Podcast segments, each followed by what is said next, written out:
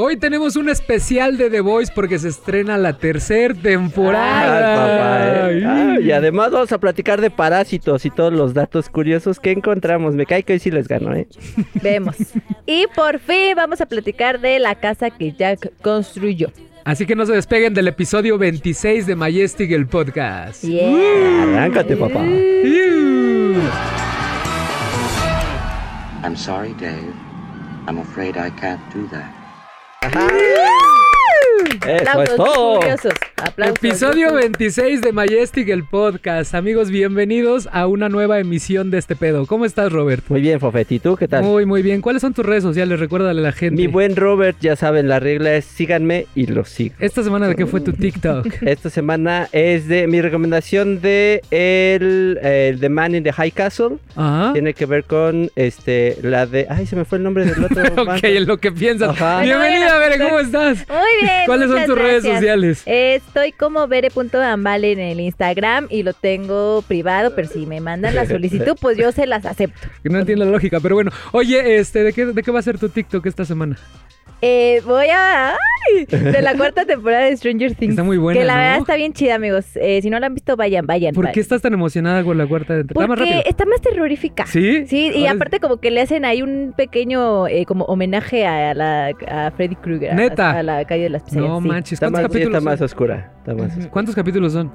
Son siete. Pero es la dividen en dos partes. Entonces ok. la segunda parte sale el primero de julio. y No aparte estos- manches, todos güey. estos capítulos de a una hora, ¿eh? No, Yo no empecé a verla y sí que está- ni se está chida. sienten, ¿eh? O sea, Sí, no, no. se sienten. Nadita, Muy nadita. Acuérdense que el otro día mencionamos que es la serie más cara ahorita. Y sí se nota, ¿no? Sí, se Sí. nota. Sí. O sea, Sí. casi 50 millones de dólares por capítulo, güey. sí, sí, está muy, muy cañón. Qué Muy, chingón. muy, y no, no- no saca de onda ver como a los niños, como ya adolescentes. Es que ya son adolescentes. Ah, o sea, ¿no? O sea, la se supone que pasaron nada más tres años y, y- y yo estaba viendo un capítulo de la primera temporada y sí se nota la diferencia. Sí, así. cabrón, güey. Entonces dices, güey, en tres años no creces así, Güey, pero no importa. el Pero otro- es que está chido Ajá. porque los viste crecer, güey. Ah, Entonces son familia. parte de tu familia. No, sí, pero crecieron demasiado. O sea, Sí. o sea, en la serie según son tres años, pero en la realidad han pasado más. Sí, no y manches, los la- niños sí ya se ven mucho más grandes. Sí, o la sea, me Billy- refiero que en tres años no te ves. a- Ellos tenían 11, en teoría tendrían que tener como, Ajá. ¿qué? ¿Cuántos? No 14. sé, 14, 14. 15. No, mames, ya están de 20. Sí, no, ya el otro todos día- con barba, güey, barba cerrada. El otro día vi un meme que me dio mucha risa donde está Me- Molly. mm, ¿Cómo se llama esta niña? Millie. Millie Bobby Ah, Brown. ven. Este, muy producida ella, muy maquillada. este, y decía el meme: este, Felicidades, Millie Bobby Brown, que a tus 50 años te sigas viendo joven. De que se ve demasiado grande ya Sí. la morrita, ¿no? Pero bueno, ya estamos muy Pero es por emocionados. Pues, todos arreglo, ver porque esta- en la serie se sigue viendo como una jovencita. Ah, pero ok. de O la forma en la que se le gusta a ella arreglarse, pues quizás sí la se ve. En más TikTok hicieron el- la comparativa de Billy como de cuando fue con este Jimmy, Ajá. Jimmy Fallon, y pues sí, la ves desde morrita, ya la última Sí, vez que, fue para, señora. para promocionar esta temporada, sí, ya es la... pá- Pásele señora, Pues, acá. ahí está, en nuestro TikTok de Majestic, el podcast, Bere les va a explicar un poco más a detalle todas las referencias de terror de Stranger Things, que se acaba de estrenar la parte 1 de la cuarta temporada. Y ¿Lo ya me bien, acordé no? de qué va Ajá, a TikTok. ver, ¿de qué va tu TikTok? Pug me dijo. ¿De Yo qué lo va y? Pug me, me recuerda ¿De qué de, qué la hice. Es este The in the High Castle, Ajá. Fringe y Counterparts o O sea, si Ah, les Fringe, gustó si les gustó Man, Man eh, in the High Fringe, Castle, tienen que ver Man in the High Ah, Castle ok. y Contraparte. Y ahí explicas de Ajá, de por qué qué va. Está, están muy, Chingón. muy buenas las Y series. pues bueno, esta semana vamos a continuar con las 100 mejores películas de la historia y hoy vamos a hablar del número 33. El, el capítulo pasado habíamos dicho que era el 32, pero ya mutó la lista, amiga Ya, productora hoy. Ale. Y hoy, hoy está en el número 30 33. Fíjate, Se ya llama- habíamos escogido el 33 porque yo les dije que el 33 es mi número sí, que pues me sigue- persigue. seguimos hablando con el 33, güey. Parásitos del, del mismísimo Bon Joon-ho, ganadora de la Palma de Oro, ganadora del Oscar, ganadora de todos. Y de nuestros corazones. Ganadora de nuestros pinches corazones. La acabo de ver otra vez y sí está muy buena la película. Eh, hoy hablaremos de Parásitos. Si no la han visto, échenle un ojo. Pero Bere nos iba a explicar más o menos de qué va o por qué la gente tiene que ver Parásitos. Bueno, pues Parásitos básicamente habla de una familia que vive en condiciones de mucha pobreza. Mucha ¿no? pobreza, De mucha pobreza, pobreza extrema, ahí en la ciudad de Seúl. Entonces, bueno, pues todos tienen así como trabajitos muy básicos que les dan apenas como para sacar la comida. Pero un día el hijo mayor consigue un trabajo como profesor de la hija de una familia De mucho varo. De mucho dinero, de mucho dinero.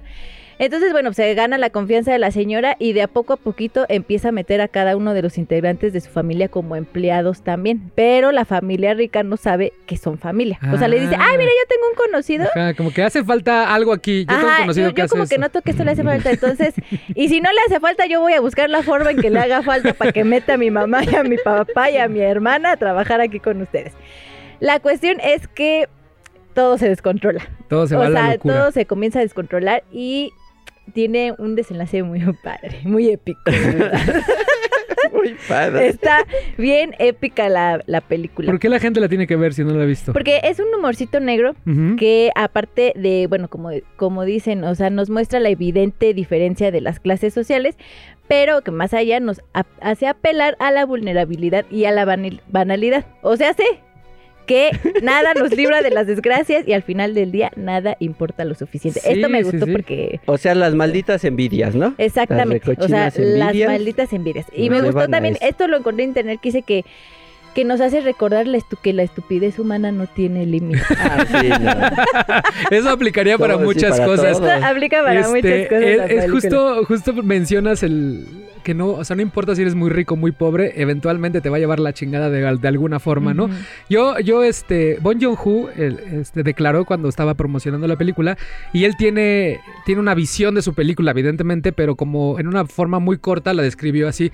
A primera vista, Parásitos podrá leerse como una sátira social en la que una familia pobre se aprovecha de un clan adinerado, que es medio lo que nos explicaste ahorita.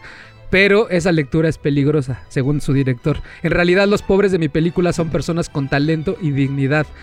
Es la falta de empleo la que les empuja a aprovecharse de los ricos. Además, la familia burguesa también puede verse como un grupo de parásitos. Son incapaces de realizar las tareas más elementales y requieren de sus sirvientes para hacer cualquier cosa. güey. O sea, la, la crítica y la sátira es para ambos frentes, güey.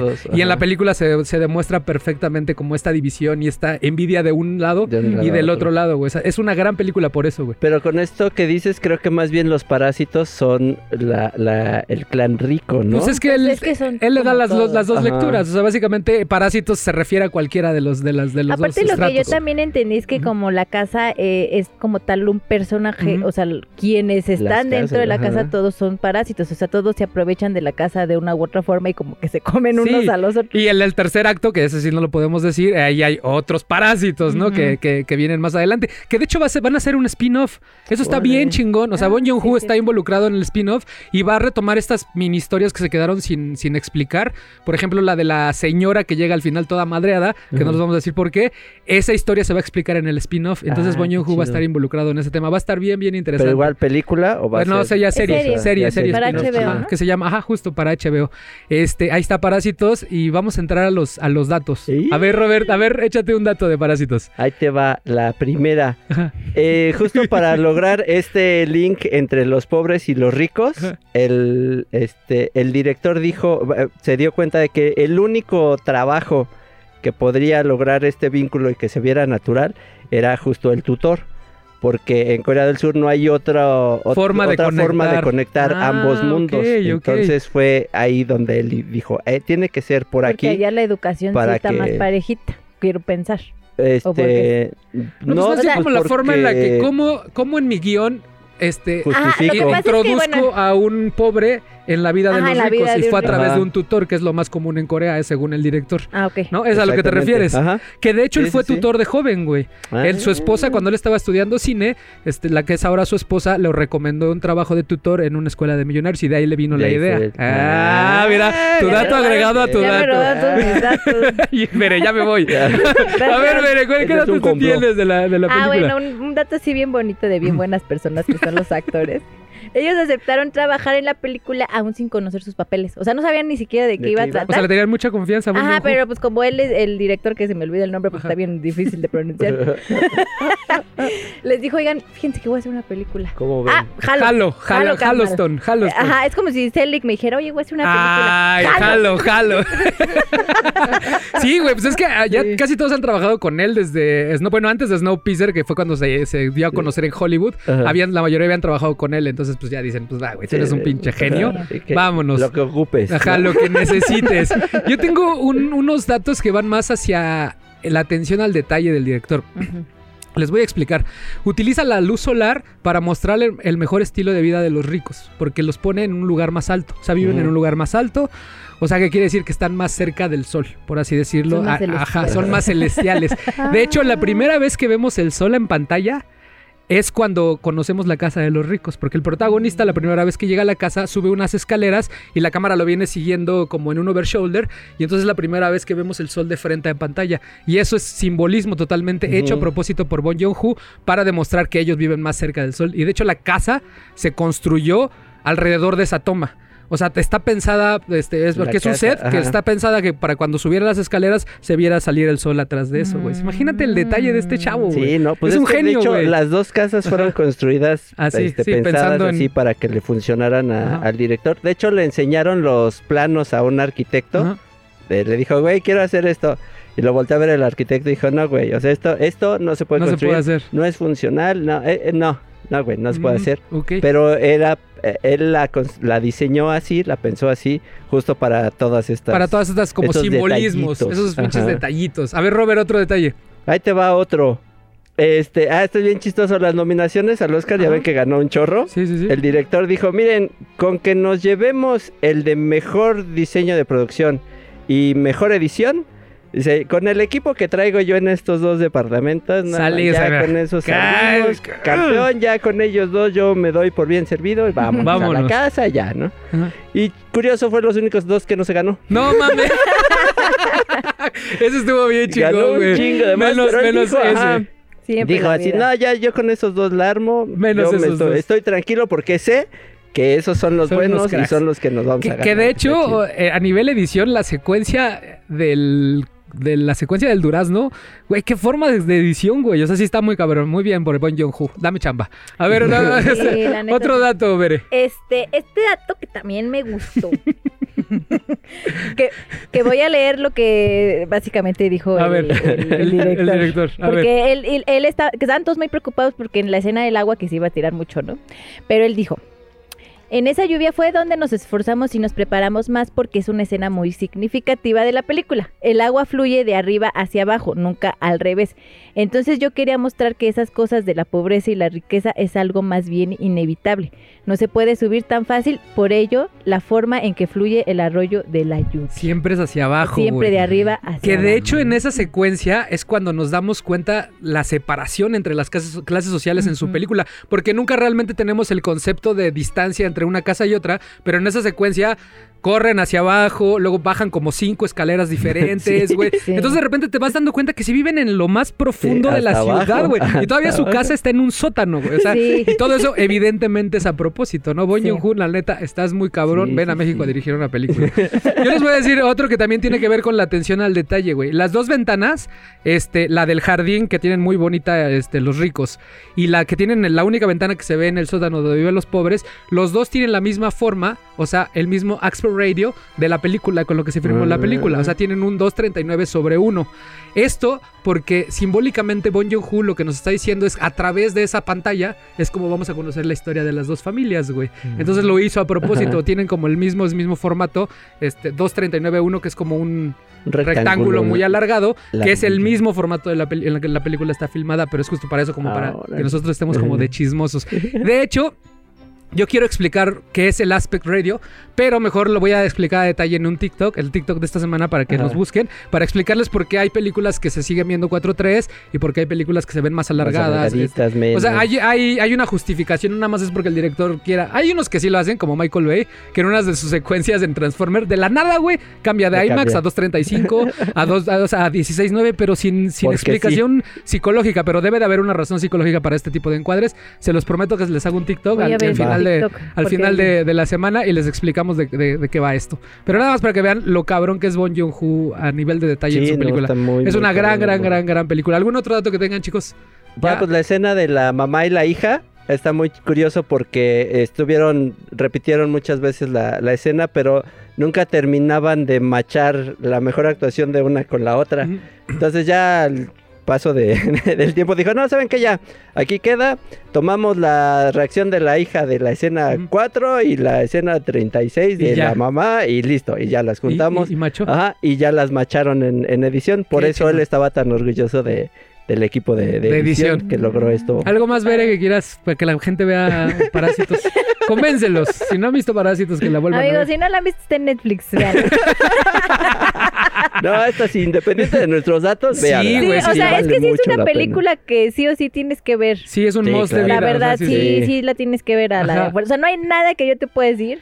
Porque aparte ya sería spoilear, ¿no? O sea, pero Sí. es una pinche peliculota. Eh, otra cosa que, se- que antes de que se me vaya, al, al principio cuando conocemos a las dos familias, es que es Boño justo en otro pedo. Cuando conocemos a las dos, cuando vamos conociendo a las dos familias, ta- también les da su lado del, de este, al de la cámara. O sea, cuando estamos en la casa de los ricos, siempre él está tirando los close-ups de izquierda a derecha. Y cuando estamos en la, clase de, la casa de los pobres, siempre lo está tirando de derecha, de derecha a izquierda. Bien. Progresivamente en edición se van, te vas dando cuenta cómo si va acercando, va acercando, va acercando, hasta que ya los tiene en el mismo lugar. güey. Que era lo que nos comentabas Ajá. en la semana, ¿no? Que también hizo en Snowpiercer. En también. hace lo mismo, la, la división social es, tira de un lado a los pobres, los vagones A del los pobre, del y tira de otro a los vagones del rico. Creo que traen una fijación con los pobres y ricos, ¿va? Muy cabrona, güey, muy cabrona. Y lo hace muy bien, de verdad es una gran película. Parásitos, la número 33 de las Véanla, 100 por mejores favor. películas de la historia. Y ahora sí vamos a, hacer, a darnos nuestra tarea de la próxima semana. Tavo, por favor, danos un número del 1 al 100, mi queridísimo Floor Manager.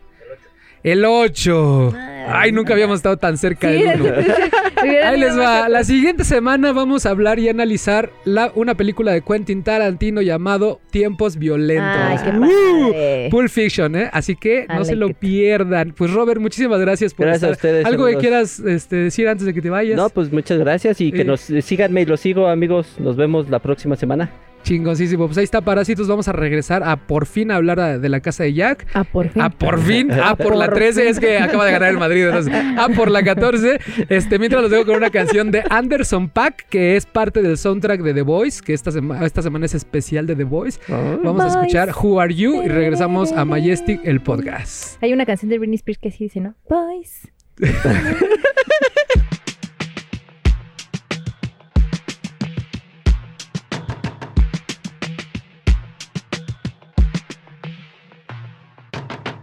Were my business on the front page. Headlines. I threw prescription in Dior frames. Sunshine. I had the vision back in 12th grade Lunchtime. that I'd be killing shit with Dr. Dre. Nigga. I never wanted to ever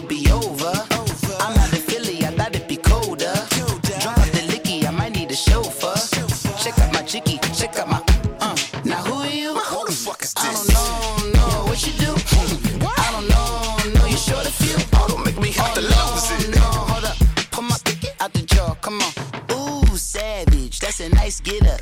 International, rocking Japanese denim. Enough gas to get you above average. How many more drags do I have to puff from my cigar? New enemies, they bringing my old ways back. Back in my day, they had your whole face smack. Look at you niggas, wonder why I fucking hate rap. Ooh, what make you wanna go and say that?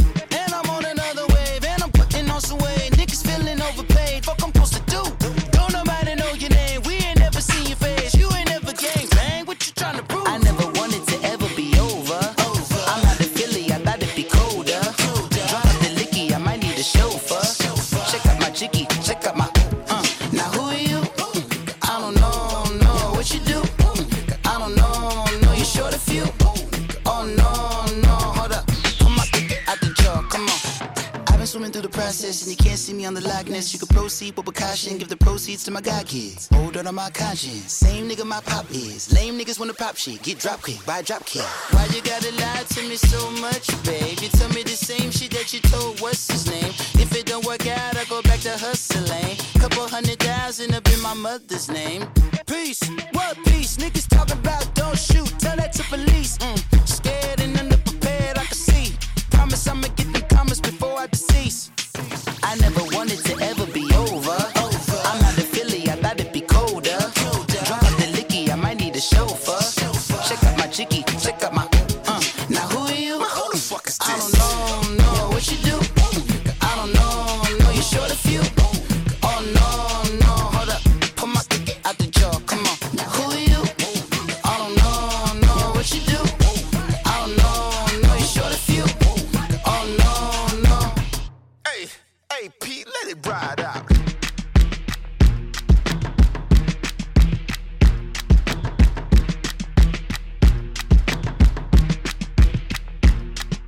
Oigan, este. Voice de Britney Spears. ¿De dónde, de dónde sacaste esa canción, Yo soy súper fan de Britney Sí, ya me di Spears. cuenta. Yo soy muy fan, yo crecí con Britney Spears. Este, para, para el otro programa la ponemos. Bienvenido, Pu. ¿cómo estás? Muy bien, muchas gracias. ¿Estás emocionado por Lars von Trier otra ah, vez? yo podría hablar diario de las Frontier. ¿Por qué, güey? Es que me encanta, me encanta. Creo que, creo que sus películas tienen muchas capas de todo, lo que ese güey ha leído y ha visto y que se vuelve muy interesante verlas y reverlas y hablar de ellas. O sea, sí podría decirse que es tu director favorito. Sí, definitivamente. No manches. Sí. Por lo menos vivo actual, sí. Órale. Y muerto. Eh, ah, buena pregunta. Eso te lo, te lo dejo para la otra. Déjame pensar en todos los Pero no vas que- como cambiando de gustos, porque a mí me pasa mucho. Yo me acuerdo cuando estaba en la. El- estaba prepo, yo era Tim Burton, era Tim, Tim Burton, de toda la vida. Y luego cuando, cuando ya empecé a conocer más de cine, era Lars von Trier. Ajá. Y luego ya ahorita a mis, a mis 36 es Edgar Wright. Y entonces, o sea, pero pues van cambiando, ¿no te pasa a ti ¿Es eso? Eh. Pues sí. Sí, pero es que nada más ha vivido una parte de... Ya, voy en mi primera etapa. Es la primera etapa. Y este, ¿tú, tienes un director favorito ahorita? Yo tengo un director favorito. mm, no, la neta no. Este niño que hace series creepies en Netflix. Ah, Mike Flanagan. Ajá, pues eso podría ser. Sí me gusta mucho, pero no es así como mi favorito. Como tu favorito. O pues. sea, pues no sé, voy a pensarlo, porque la verdad es que nunca me he clavado en alguien que sea mi favorito. O sea, hay muchos que sí me gustan mucho todo lo que hace, pero no tengo un favorito. Ok, Dijera, ok. Puck, lo voy a pensar. Lo voy a pensar, ahí, ahí se, ahí se los dejo al coste. Pues por, por fin hablemos de la casa que construyó Uh. Jack. En español le pusieron la casa de Jack. No, la casa que ya construí. La casa que casi todo lo dije todo mal, pero chiste que en español es la casa de Jack, de Lars Ajá. von Trier, en este, del The House of Jack 2018, eh, y que ahorita la pueden ver en Movi y en Claro Video, si mal no recuerdo. Chis, en claro video. Sí, Ah, bueno, en Movi Ah, seguro. También pueden, en, la YouTube puedes ver. está, si, si pagan en Google Play Películas, la pueden ver la desde pueden ver. YouTube también. Ajá. Es la última película de Lars von Trier, no ha hecho Correcto. nada más. Ah, ok, No, no ha bueno, hecho la última película de Lars von Trier. Este, la casa de Jack de este director que no se puede subir a un avión y aún así hizo una trilogía que se llama América, pero bueno, cada quien su pedo. Este, la casa de Jack, que es dentro del ñaña, entra dentro del Pues ñañarómetro, creo güey. sí entra, ¿no? Sí entra del, Sí, del sí. ñañarómetro. Yo afirmo, reafirmo. ¿Tú cómo Es ves? que siento que este es más como su momento de Puck, porque No, él es no, no. súper No, no, fan de la. Pero ya estuvo toda la semana pasada ¿De una hora Lars hablando de Lars Trier, güey. El ñañarómetro es tuyo, Oye. Bere, ¿por qué la gente tiene que ver la casa de Jack y por qué está en el ñañarómetro? Por favor. Nah. Este, bueno, hagan de cuenta que la película nos platica la vida de un asesino. O sea, se va, va transcurriendo durante 12 años. Durante 12 años nos va platicando el Jack cómo es que ha ido asesinando mujeres sin que nadie haga algo al No respecto. mames, no me había dado cuenta. O sea, la película son 12 años de la 12 vida de este güey. 12 años. Ah, ok. Pero son Exacto. cinco sucesos que narra. Pero Ajá. su obsesión no se limita con la muerte, sino que también para colmo él sufre de trastorno obsesivo Su compulsivo. pinche toque. Ajá, o sea, entonces Sí. imagínate un asesino que sufre de TOC. O sea, es, es una maravilla. O sea, Sí. se me hace algo muy padre, es una gran idea. ¿Por qué te gustó a ti la película? O sea, ya la, la sinopsis es muy buena, yo creo que desde ahí te atrapa, pero ¿por qué te gustó la película? Y dijera el Puki, eh, se divide en cinco actos. Ajá. Ajá. Y ahí nos va narrando cómo este hombre empieza, ¿no? Me gustó porque, pues, evidentemente, pues, tiene muerte. Sangre y muerte. Sangre, muerte y tripas. No, este... Estuve a punto de escupir el agua. ¿Y por qué más te gustó? Y aparte, bueno, obviamente, pues, igual como que la presenta como con humor negro. Sí, sí, es mucho, mucho Me gusta humor mucho. Como todo lo que hace este señor, creo que siempre genera mucha controversia. Todo el mundo eh, lo critica. O lo, creo que es un O director lo que amas odias o lo, sí, amas, güey, ¿no? sin duda. Sí, como es- que es esa persona. que no hay como medias tintas Ajá, con, él. Ajá. Pero yo sí tengo medias tintas porque, pues, o sea, no lo odio. Ajá, sí, sí, sí. Y sí me gustó mucho la película.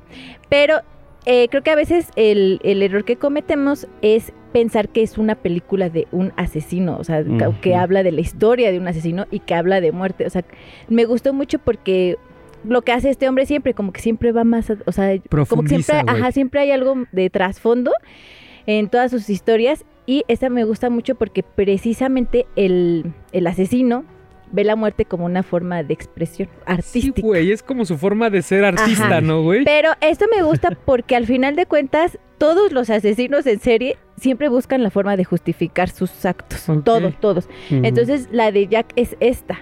Em, aunque él, aunque él realmente crea que lo hace como una forma de arte, al final de cuentas se está Es justificando. un hijo de la verga que se está Ajá, y justificando. Es un maldito Ajá. desgraciado. Ajá. Entonces, algo muy importante de la película es la conversación que escuchamos con un personaje, un voz en off, que se llama Birch.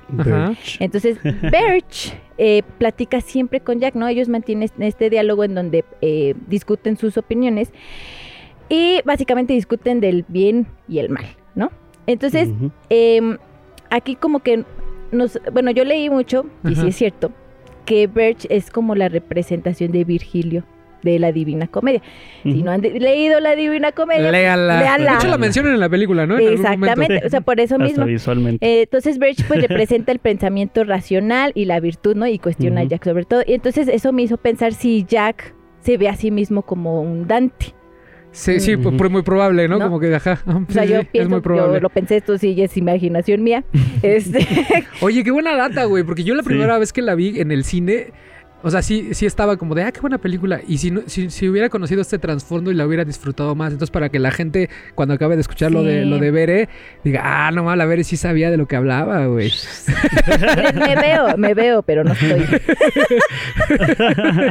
Entonces, este, te- o sea, me gusta mucho eso porque él pues re- representa justamente la condición humana. O sea, al final de cuentas, pues somos imperfectos y hacemos cosas malas creyendo que quizás son buenas, etcétera, etcétera. Está muy, muy, muy sí, chingona entonces la, verdad película. sí se las recomiendo mucho. Eso sí tengo que advertirles. Insisto que el, el punto de la película no es como tal eh, las, las cosas gráficas, lo desagradable, pero si son muy sensibles, no se las recomiendo. Sí, saca de pedo en Sí. Eh, si son muy muy sensibles y no aguantan, no se las recomiendo, porque incluso pues ahí hay como cositas de niños. No, pues al contrario, la gente la va más la va a ver está- más con este morbo sí. que estás. Sí. que Está estás muy viendo. morboso. Aparte sí, es, sí tiene un humor negro muy chingón. Sí, La- la al principio Ajá. sale Uma Thurman en el primer acto y es muy divertida esa Sí. parte.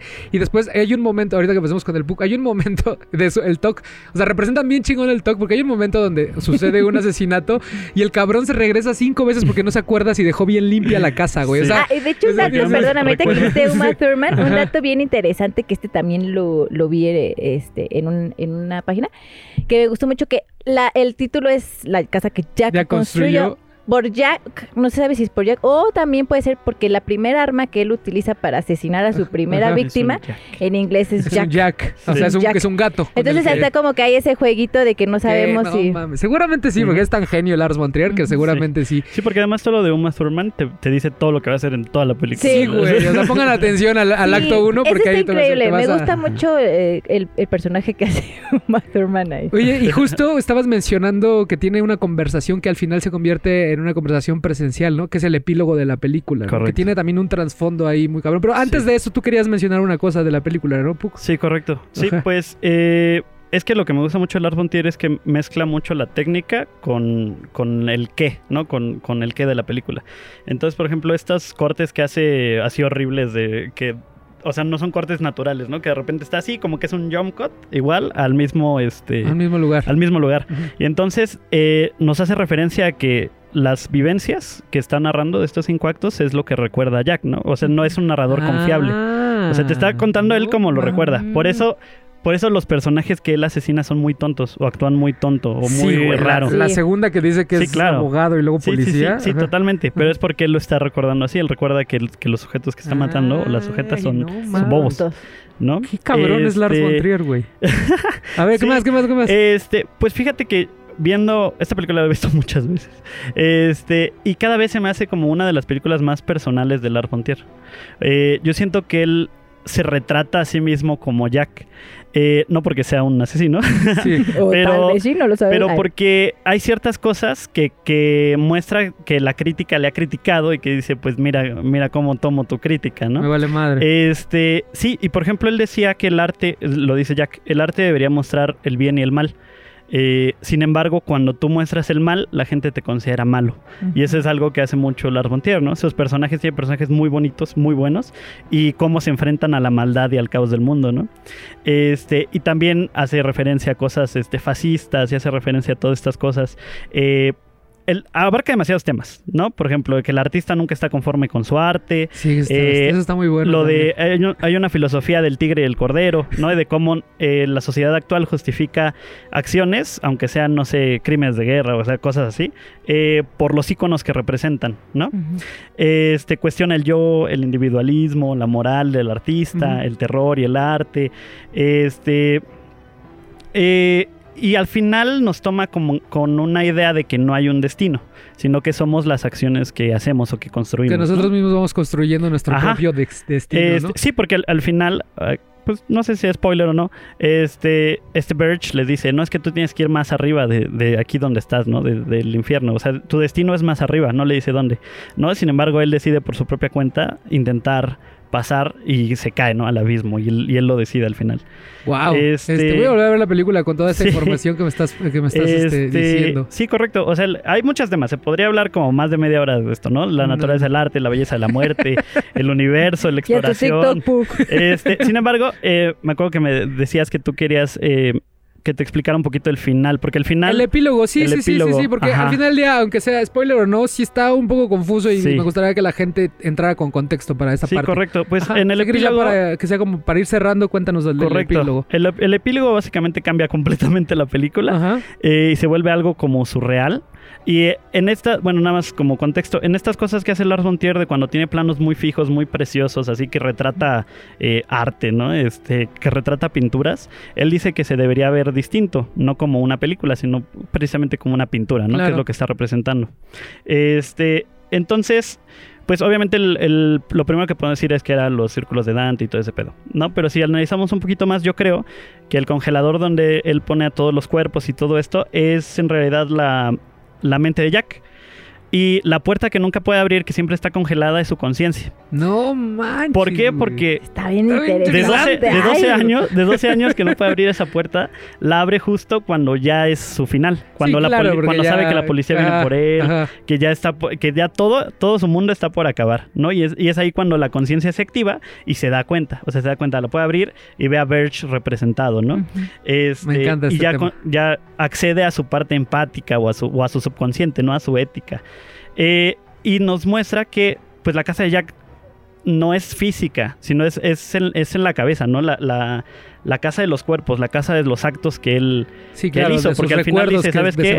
Ya no voy a hacer de- esto. de cosas malas. Ajá, o sea, mi, mi acto final o mi, mi casa, lo que me llena como artista es esto, ¿no? Es esta casa de muertos que construí yo en mi mente. Wow. Este, y al final lo que es chistoso es que todavía aún así como que te dice, el, este güey puede tener redención, ¿no? O sea, como que... el- y es cierto, o sea, lo decía Nietzsche incluso, ¿no? Como que la esperanza es, este, solo prolonga el sufrimiento, ¿no?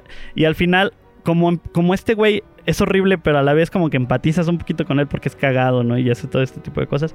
Como que dices, güey, al final... dices, Puede, puede que, puede Tal que vez, tenga salvación. ya su- aunque su después de puente toda del- de- Háganle que lo- su spin-off a juicio de de Majestic, por favor. Sí, es muy fan. Aunque su puente está cayendo, ya está caído, o sea, ya, ya no tiene él este pues salvatoria, ¿no? Y, y aún así tú dices, bueno, ese grado de esperanza que todavía te suelta Bantier para tener un final pesimista, que es cuando él se tira y ya, Sí, y claro. ya cae todo. Qué chingón. Pues ahí está la casa Ajá. de Jack de Lars von Trier, que es nuestro ñañarómetro de esta dije que era semana. más de Puck esto Si de que- quieren, si quieren este, ver una película con Lars von Trier con Puck, deberían de hacerlo. Mándenle un mensaje a su Sí, Instagram. porque miren, ¿Cuál es tu él ya les Instagram? explica Eh, todo. arroba grumpy.puki. Sí, porque sí se ve que está más padre Sí, verlas sí, está muy contigo. clavado. sí. Este, ver algo más antes de la calificación. Eh, no, pues que sí, igual sí también se les recomiendo. O sea, si no han visto Sí. nada de Lars von Trier y, y piensan que es así como, ay, no, ¿cómo voy a ver algo de ese güey? que así yo pensaba. Eh, Este, no, sí, véanla. La verdad es que sí vale Sí. mucho la y como pena. les dije la semana pasada, él se va reinventando cada cierto Sí. tiempo y Sí. ahorita ya entró a otro, a otro tipo de Lars von Trier y empezó con la casa de Jack. Entonces, pues ahí está la recomendación en Moby, este, la casa de Jack de Lars von Trier. Calificación. Eh, eh, le voy a dar un 9.5. Órale, sí está alto, ahí está. Bere, muchísimas gracias por acompañarnos Gracias esta semana. ustedes, Nos vemos la próxima semana. Espero que vengas disfrazada de Uma Thurman en Pulp Fiction, ¿va? Jalo. Jalo. Chingosísimo. Eh, los dejamos con una otra canción de The Voice porque, porque hoy Yes. es especial de The Voice. Nos vamos con I'm Gonna Do My Thing de Royal Deluxe. Este, y regresamos a hablar de The Voice con el Manu y con el Puck a Majestic el podcast. Mm. Gracias, Bere. Sigue bailando Voice. Boys. Es que no me acuerdo de la letra.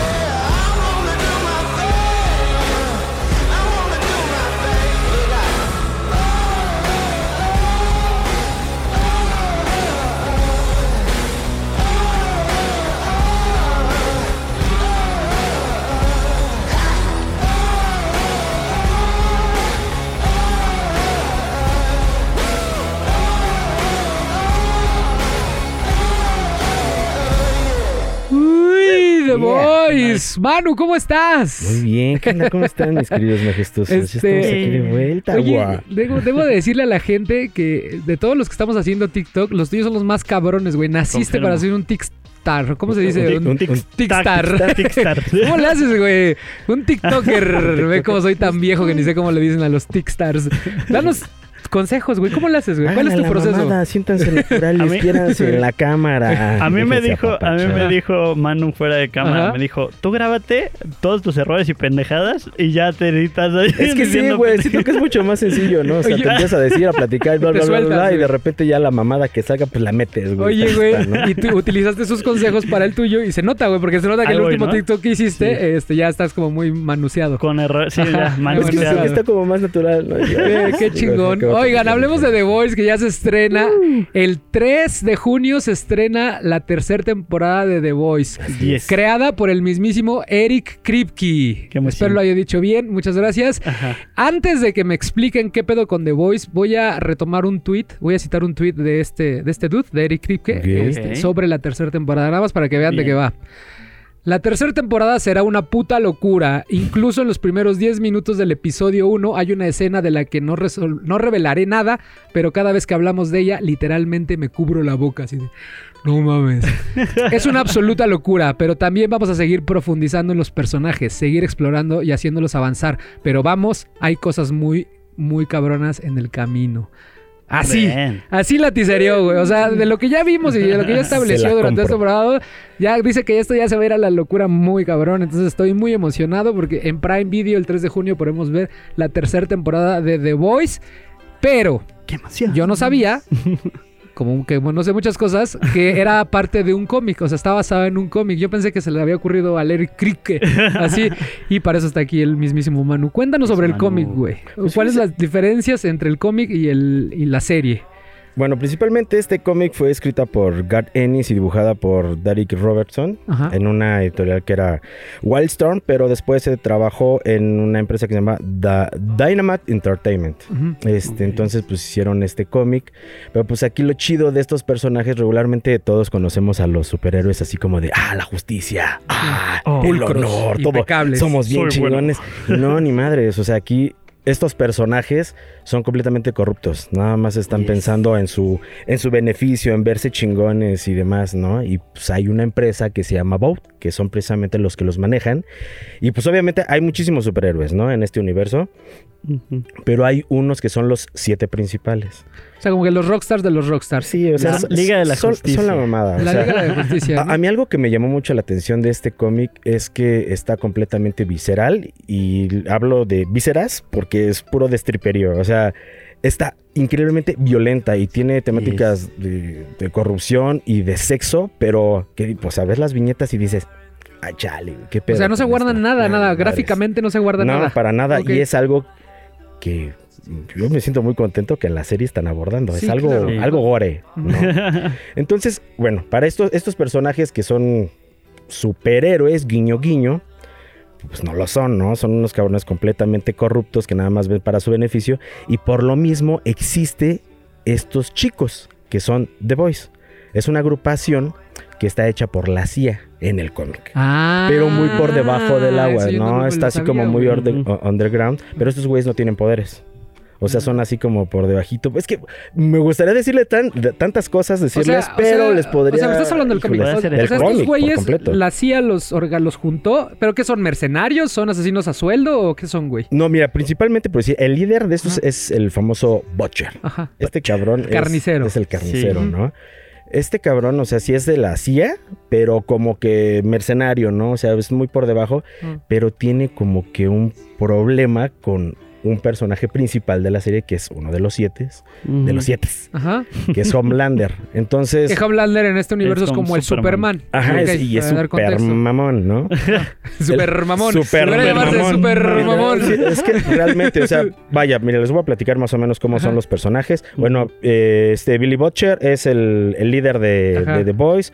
Tiene a su. Fucking. Es el, el barbón, ¿no? El barbón, el Exactamente, barbón. sí, de hecho- ese güey. Ah, te creas. Sí, ah, más o menos. Vemos. Vemos, muy vemos. Vemos, vemos. De hecho, en la serie, él lo- para que más o menos lo ubiquen, lo, lo interpreta Carl Urban, que hizo Dread y ha hecho también Sí, papeles. sí, en salió en El Señor de los Anillos. Exactamente, Ajá, sí, ¿no? sí, sí.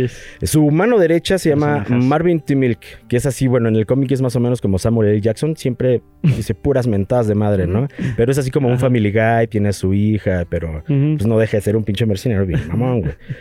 Después, fíjense que aquí les quiero comentar precisamente de cómo empieza tanto la serie como el cómic. Un personaje que se llama Hugh. Este Huey. ca- Huey. Ah. Hugh, que es el protagonista de la Es el serie, protagonista, bueno, es más o menos como que da el Ah. pie a, a todo Sí. este desmadre porque les voy a platicar un ligero spoiler Dale. que sale, o sea, pues nada más para que entren en contexto. Pues un güey muy, muy normal, muy como si nada, conoce una chavita, se enamora y de repente llega un velocista que se llama Edrain Un flash. y de repente ¡fum! se queda con las manos. Sí, ¿sabes? Se queda Sí. con las manos de la novia y dice, ah, ¿qué pedo? ¿Dónde No. está esta vieja? ¿Por qué tengo las manos? Y el otro, ay, disculpa, me estaba correteando un O sea, cabrón. el este dude que corre muy rápido la mató tanto- mientras Sí, corría muy porque iba, a rápido. correr, porque iba a corretear a, Sí, sí, sí. a- a un ladrón. Órale, sí está gore. Pero, pero, o sea, tema. empieza la serie así, o sea, Ajá. realmente dices, ah, tranquilos, perros, ¿no? O sea, estamos chupando Sí, tranquilos. sí, ¿qué o sea, apenas, o sea, y, y luego, luego entiendes que ya valió madres. O sea, las historias ahí ya dicen. Y entonces el cómic, todo el cómic es así de gore constantemente Todo el se, va, se, el va, tiempo. se va hacia esa locura. Con abusos sexuales, con muchas cosas. o sea, Órale, está- y está la serie retomó todos, casi todos estos elementos, ¿verdad? Tampoco se están guardando nada. Bueno, desde sí, tu perspectiva, o sea, tú que conoces ambas piezas. Hay, hay pues diferencias, ¿no? Al fin y al cabo, pues es una adaptación. Claro. Pero sí, en el caso de este Hughie, o sea, en, en el cómic es un chavito de 19 años que es escocés. Aquí es un cabrón que vive en Nueva York. Pero a nivel de violencia, de sexo, de, Ah, la no, trama. De, de hecho, le bajan De poquito. En el cómic está más fuerte. Órale, Ajá. pero poquitito, o sea, no se Poqui- guardan poquitito, mucho. o sea, si, si eh, no sé si eh, abusaron de una persona, este, en, en la serie, en el cómic tres personas abusan de esa persona. Pero entonces sí O sea, recomiendas que la gente lea el Por cómic. supuesto, o sea, pues nada más Ujú. hay que tener un poquito de estómago, este, porque también sí, sí está, pues está fuerte, está muy entretenida y obviamente nada más para público adulto. Ok. Pero por ejemplo, algo que hace la serie que me gusta un poquito más a los cómics es cómo aborda el pedo de política y de, y de corrupción. Porque en la serie lo maneja mucho más denso y mucho más desarrollado que en el cómic. En el cómic se queda un poquito superficial, yo siento, en ese Y pedo. en la serie, pues es que en la serie En al la final del día sí, se no, a- sí. agarran como el contexto eh, social en el que estamos viviendo, ¿no? Y toda la Correcto. corrupción que hay, como todas las Sí. megacorporaciones son las que se encargan de dominar el mundo, por así decirlo. Sí. Y aprovechan de que tienen a siete dudes que tienen superpoderes para aún así hacerlo de mejor forma, ¿no? Sí, exacto. Y también el cómo las empresas y la política se, se relacionan, ¿no? Y los intereses que tiene cada una y todo este pedo eh, que va más allá de solamente, ah, pues mira, tenemos super- superhéroes, porque ellos no salvan al mundo, ¿no? Ujú. O sea, se vuelve un poquito más un pedo eh, de intereses. Ajá. Hay una, hay una cosa que utilizan los boys para convertirse en superhéroes. En el cómic lo utilizan desde el principio, por lo que tengo entendido, ¿no? Sí, Ajá. sí sucede. Es este, bueno, es una sustancia que, que utilizan, este, precisamente para poder enfrentarse con eso. Nada más que pues, puedo decir un. Es, pues, que A es ver, un ahí va, ahí spoiler va un fuerte. spoiler. Ajá, ajá, Ujú. un Estamos en spoiler. 3, 2, Uno. 1, ya se chingaron. La verdad, aquí lo, lo- lo chingón de lo que comenta este Puck es que precisamente las grandes corporaciones, o sea, no- los superhéroes no son como dioses, sino que en realidad fueron creados. Ah. Entonces de ahí parte todo de que simplemente, ay, este, pues los utilizan para que las grandes corporaciones pues Sigan dominando el mundo. Y hay unos que se rebelan, hay unos que están en contra, los Sí. boys quieren como decir, a ver, ya estoy hasta la madre de estos güeyes que estén abusando, vamos sobre ellos, ¿no? Sí, Vamos a hecho- sobre ellos. De hecho, si llegan a adaptar lo que pasa una vez, eh, si ven el tráiler de la 3, que Butcher ya tiene poderes. Sí, que ya se inyecta, sí, Eh, por eso lo saqué a si, tema. si adaptan lo que sucede con él después de que tiene poderes, ¿Se viene va- muy va a loco? ser una locura. Sí, Sí, de hecho- y, es, Eh, Adelante, Du- adelante. du- dudo que lo vayan a sacar. Te soy bien honesto. Eso es. No, no podemos decir qué es porque si Ajá. sucede sería, Sería algo un gran muy- spoiler. Muy importante, pero digo, y también para la persona que quiera leer el cómic, pues también le voy a Sí. spoilerear. Ok. Pero sí so- es algo que realmente le da un giro de tuerca por completo. Que dices, ay, güey, o sea, ¿cómo Está bien, está Sí. bien buena la serie. Si no la han entrado a The Voice, de verdad se van a divertir muchísimo porque igual es súper humor negro. ¿Qué pasó, Pug? Algo, algo por lo que deberían ver The Voice. Ajá, es que eh, justo aquí lo tengo, la serie. ¿Por qué la gente la tiene que ver, Ah, Pug? ahí va, justo. Bueno, yo digo que porque muestra que el bien y el mal no es blanco y negro. Y esa es una idea que nos ha traído Marvel eh, Sí, mucho, ¿no? Ajá, claro. Que es como, ah, entonces si Iron Man es bueno, Thanos es malo, ¿no? O sea, siempre hay un bueno y un malo. Y aquí no, aquí hasta los protagonistas o los, entre comillas, buenos, son unos hijos de puta. Sí. O sea, son unos desgraciados. Entonces, eh, sí es, es como, ah, sí estoy contigo, pero a la vez no estoy contigo y me cagas. Y, y- qué culero eres Butcher, ¿no? Por ejemplo. Entonces, eh, muestra eso. O sea, tanto los superhéroes como los como las personas que son buenas, pues no es buenos ni son malos. Es como muy gris el asunto, ¿no? sí, eso me y es una mucho. película que es, este, no, es una serie que no sé si sea PG-18, pero Eh, sí. sí, sí, sí, o sea, la- la- los chavos no la pueden ver porque sí está bastante, bastante, bastante dura. Éntrenle para que se preparen para la, el final de... Ya es, la, ya es el final de la serie, la temporada No 3. creo. Mm, ¿Quién sabe? No No, lo creo. han anunciado. Bueno, para que se preparen No, para la, ter- la tercera parte de esta serie de The Voice. ¿Algo más que quieras decir, Pug, antes de Ah, irnos? Está increíble. Fucking Algo- algo más, Manu. sí. Pues sí, también, este, chequenlo en, igual en Prime, también hay una serie de The Voice que se llama Diabolical. Ah. Son unos cortometrajes, este, animados.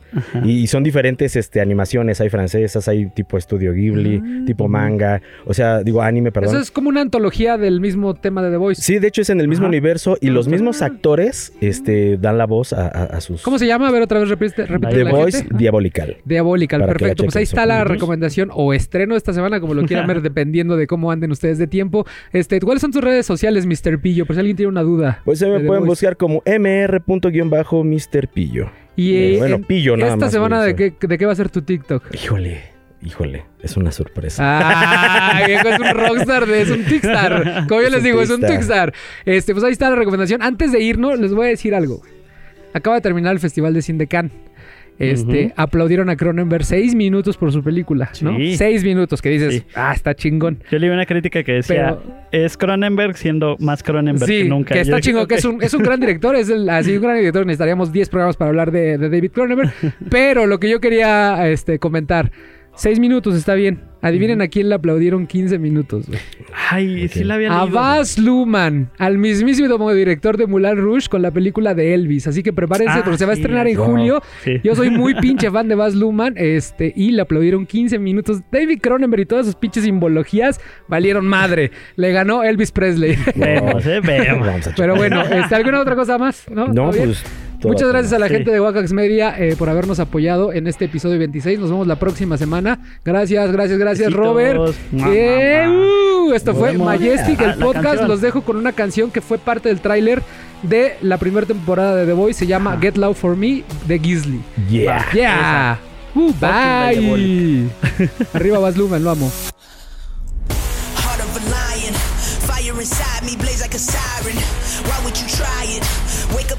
No, I can't keep silent. I put my time in, now it's my time, your time is expiring. Blood, sweat, and tears, I conquered my fears, I'm ready to fly now.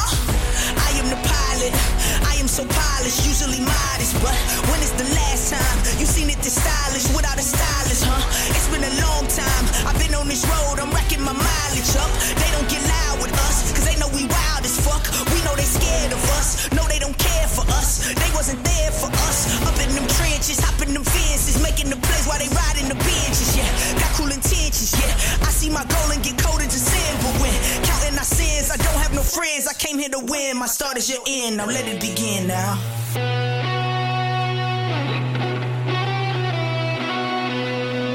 Get, get, get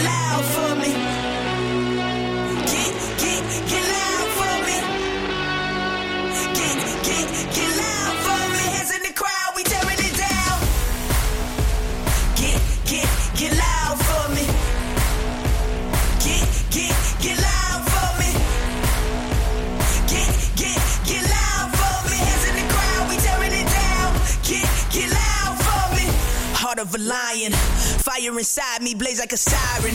Why would you try it? Wake up the beast, no, I can't keep silent.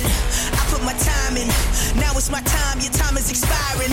Blood, sweat, and tears, I conquered my fears. I'm ready to fly now. We know they scared of us. No, they don't care for us. They wasn't there for us. Up in them trenches, hopping them fences, making the plays while they riding the benches. Yeah, got cool intentions. Yeah, I see my goal and get to sin. But when counting our sins, I don't have no friends. I came here to win. My start is your end. Now let it begin now.